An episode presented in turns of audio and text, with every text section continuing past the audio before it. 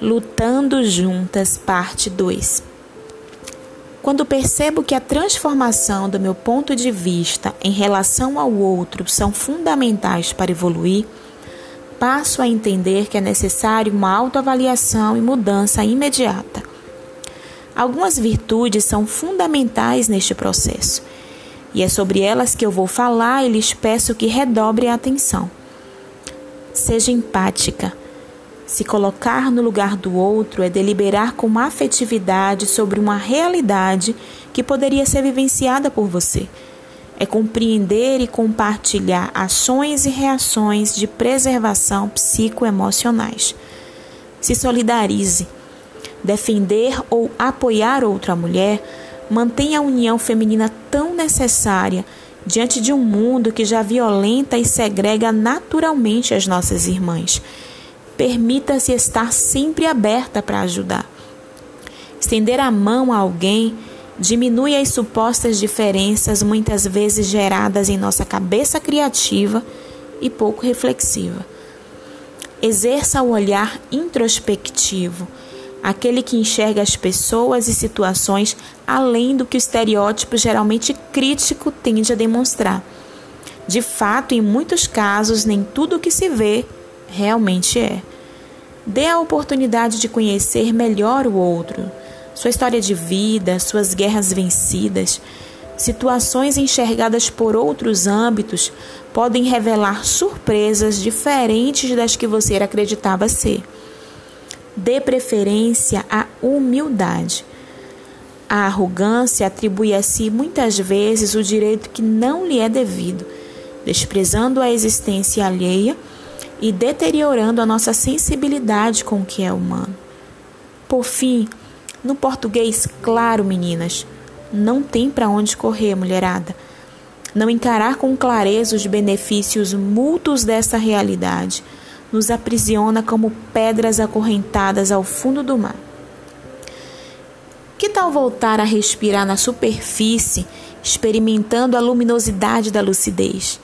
Melhor ainda, contemplar a beleza das coisas que havíamos perdido por não tentar mudar.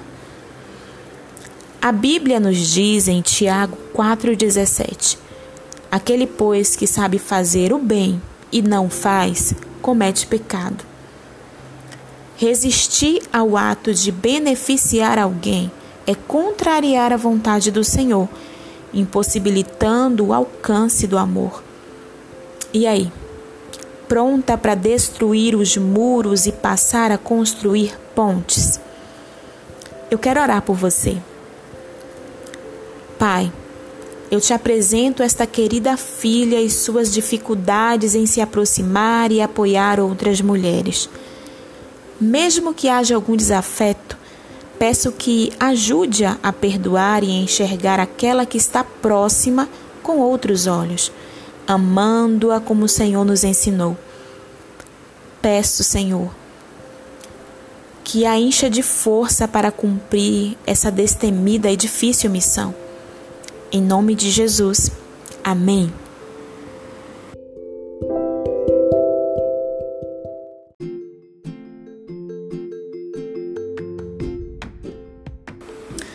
Vamos concluir, meninas. Este primeiro episódio, Lutando Sempre Juntas, trouxe-nos uma reflexão profunda, uma percepção autocrítica muito importante para mudarmos a trajetória das nossas vidas. A mudança nem sempre é agradável, mas constantemente necessária. Rever conceitos e valores nos projetam para a renovação do nosso entendimento. Quando compartilho o meu bem-querer querendo bem ao outro, ajo além do raso assistencialismo, unificando as minhas guerras e ecoando em uma só voz a justiça e a igualdade. Por que causa você luta? Qual é a razão das suas ações coletivas? O que você pode fazer para melhorar a vida de alguém hoje? Por mais amor, por mais igualdade, mais generosidade, mude. Afinal, no fim de tudo, somos todas apenas pó. Eu dedico esse primeiro episódio do meu podcast à minha caçulinha querida, irmã Kátia. No ímpeto de fazer valer na prática essas palavras, ela foi para mim uma verdadeira ponte, me apresentando essa ferramenta e acreditando em meu potencial para realizá-la. Obrigada, mana, por lutar sempre comigo. Te amo. Deus abençoe, meninas. Até o próximo capítulo de um novo episódio com uma nova aventura.